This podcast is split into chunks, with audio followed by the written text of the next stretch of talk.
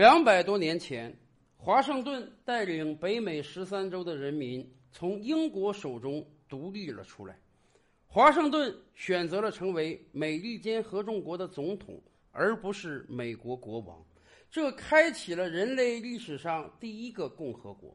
从那时开始，几千年的君主专制在一个又一个国家被打。放眼全球，今天大多数国家都是共和国，可以说这是一个潮流。毕竟每一个人是生而平等的，凭什么有一些人出生就是王侯将相？凭什么有一些人出生就可以成为国王？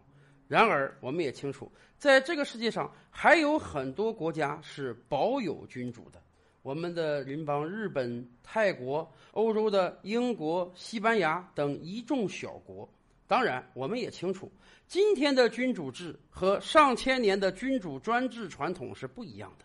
在很多国家，君主只是一个政治上的吉祥物。一个国家是需要有元首的，那么国王也好，天皇也好，女王也好，成为国家元首。这个国家有了国王，有了王室，对外王室就是整个国家的象征和代表；对内老百姓也有了精神上的寄托。虽然各国王室几乎都不掌实权，但是各国王室在各国老百姓心目中还是有相当位置的。而且王室不是不花钱啊，王室花的可基本都不是自己的钱啊。每个国家对于本国王室都有相当的恩养礼遇制度，每年国家财政要拿出大把的钱养着这些王室，可能习惯成自然了吧。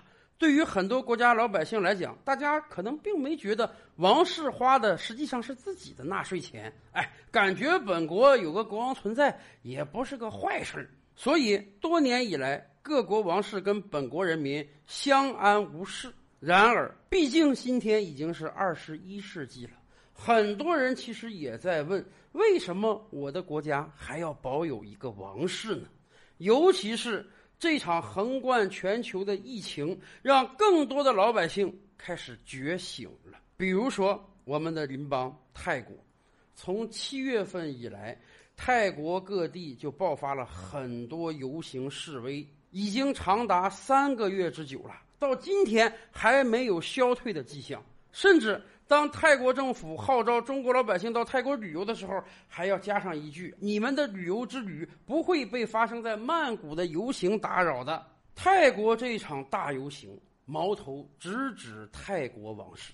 长久以来啊，我们知道泰国老百姓对于国王是非常非常尊重的，而且这都是写在法律里的，甚至。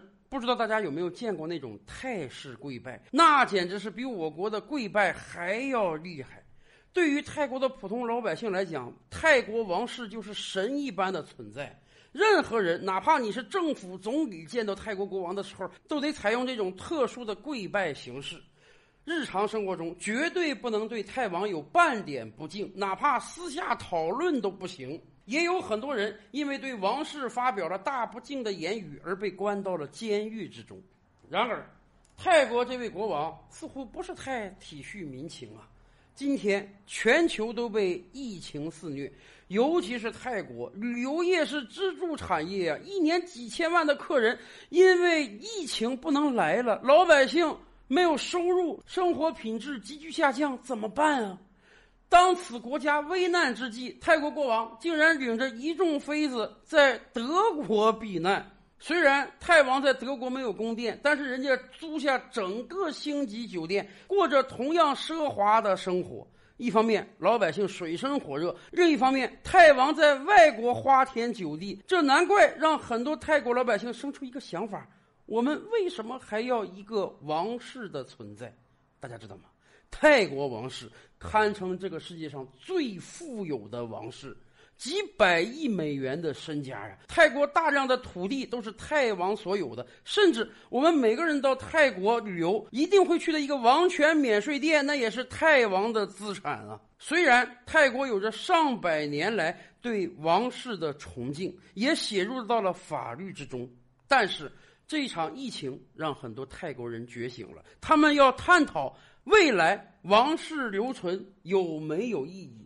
尤其是这样不顾人民死活的国王。太王做的稍微有点过分。其实，其他各国王室也或多或少有着这样那样的问题，比如说英国，英国女王真是深受老百姓爱戴的。尤其是英国王室在二战中坚定地站在人民一边，英国国王的演讲也鼓舞了一大批英国人，所以英国人对王室还是很喜爱的。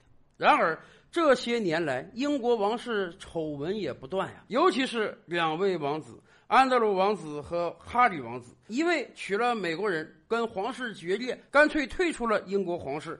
另一位更是卷入到了桃色纠纷之中，跟美国的性丑闻大亨有着不清不楚的关系。这些丑闻都极大的伤害了英王室，甚至很多英国人都在探讨有没有可能，伊丽莎白女王去世之后，英国就别搞王室了。几十年的太子，你都继不了皇位，干脆你也别接了。英国去掉王室，变成共和不好吗？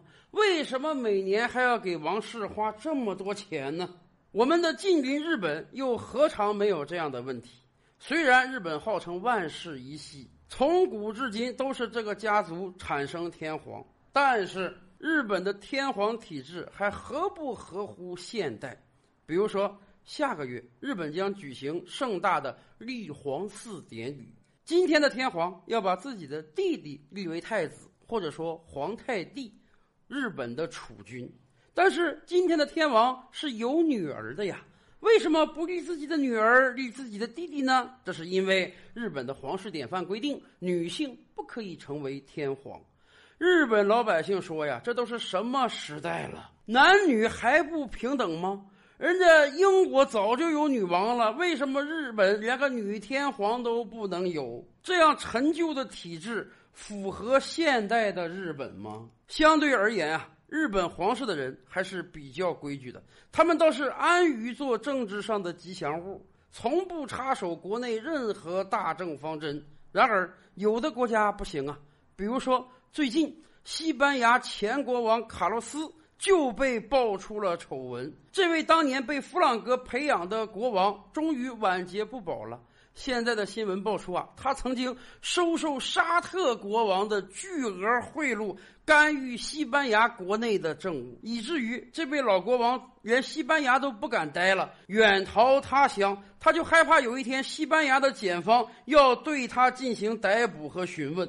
而比利时国王也没有好到哪去。过去几年，一直有一个女子声称是比利时国王的私生女，要求法院确认。这个现代版的《还珠格格》让比利时老国王很没面子啊！他几次三番拒绝跟这个所谓的私生女验 DNA，最后比利时法庭作出判决：你必须跟你的这个女儿验 DNA。如果你不验，对不起，三个月之后我们将自动宣布她就是你女儿，而且每天要加罚你五千欧元的。罚款。最终判决之下，比利时国王还是跟他这个私生女验了 DNA，人家真是他的女儿啊！更别提荷兰国王了。最近荷兰国内很多人在声讨他们的国王，因为一方面荷兰疫情也很重啊，政府发出了各种各样的旅游禁令、隔离禁令。然而荷兰国王竟然在禁令期间搭乘飞机到海外度假。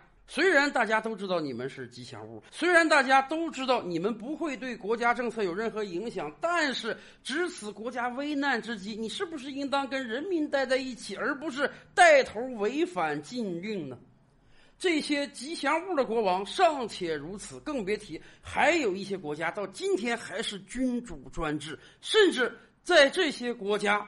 为了维持他们的统治，他们竟然会干出将人肢解这样惨无人道的事情。